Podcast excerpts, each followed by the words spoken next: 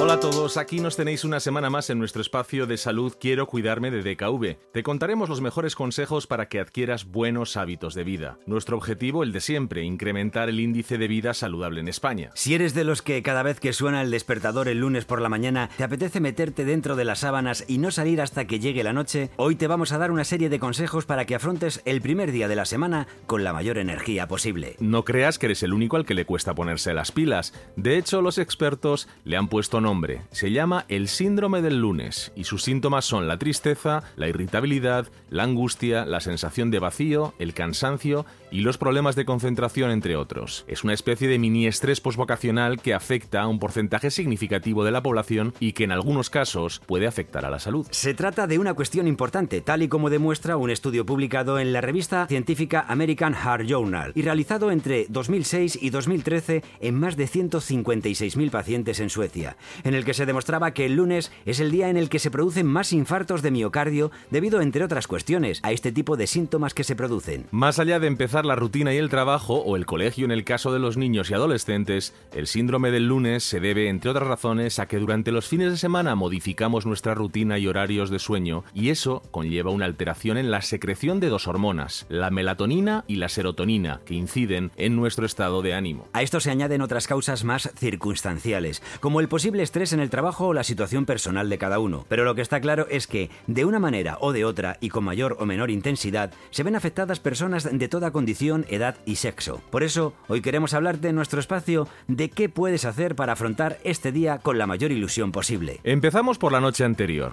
Después del fin de semana, la noche del domingo al lunes debe proporcionarnos un sueño reparador. Por eso es mejor no hacer ninguna actividad excitante por la noche realizar una cena ligera con alimentos indicados para conciliar bien el sueño, como el pescado azul, rico en omega 3, acompañado de una crema de verduras, frutos secos o un plátano. Evita en la medida de lo posible los platos precocinados, las grasas trans o los alimentos ricos en azúcares. Pon el despertador a una hora razonable, de tal manera que te dé tiempo a hacer las tareas necesarias sin tener que ir a toda prisa. Antes de desayunar, es aconsejable dedicar unos minutos a la relajación. Puedes estirar bien tu cuerpo, hacer un ejercicio breve de mindfulness o pensar de forma positiva qué cosas puedes hacer en el día que tienes por delante. Mantener la mente centrada en los aspectos buenos del día es algo que no cuesta demasiado y nos puede ayudar a afrontar la jornada de otra manera. Te vamos a contar cómo hacer un breve ejercicio de mindfulness por la mañana.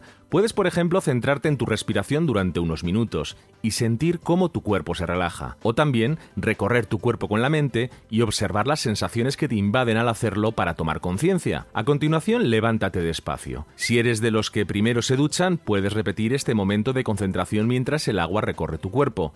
Recuerda que el secreto es mantener la atención plena en lo que estás haciendo en ese momento y olvidarte por unos minutos de todo lo demás. Tanto si haces ejercicio por la mañana como si no, el desayuno es una de las comidas más importantes y para llenarte de energía sería adecuado que lo hicieras correctamente. Puedes tomar un lácteo, una proteína, como el huevo o el jamón, cereales integrales y fruta.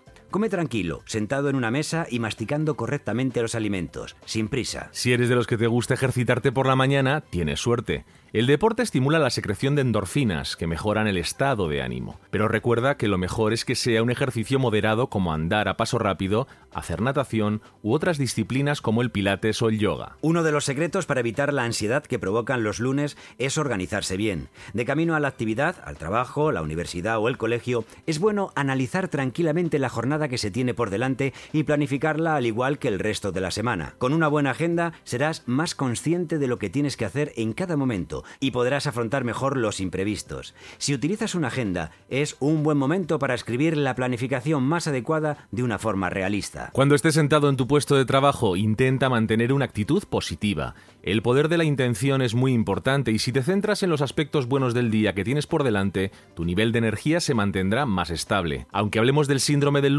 lo cierto es que es uno de los días más productivos de la semana y que puede conllevar muchas satisfacciones. Bueno, esperamos que con toda esta información puedas afrontar este día de la semana de una forma más adecuada. Nos despedimos hasta la semana que viene en un nuevo espacio más de Quiero cuidarme de DKV. Y recuerda que si eres asegurado DKV, dispones de la app especializada en chequeo de síntomas Digital Doctor. Y si lo crees conveniente, puedes consultarte con un médico por teléfono, chat o videoconferencia.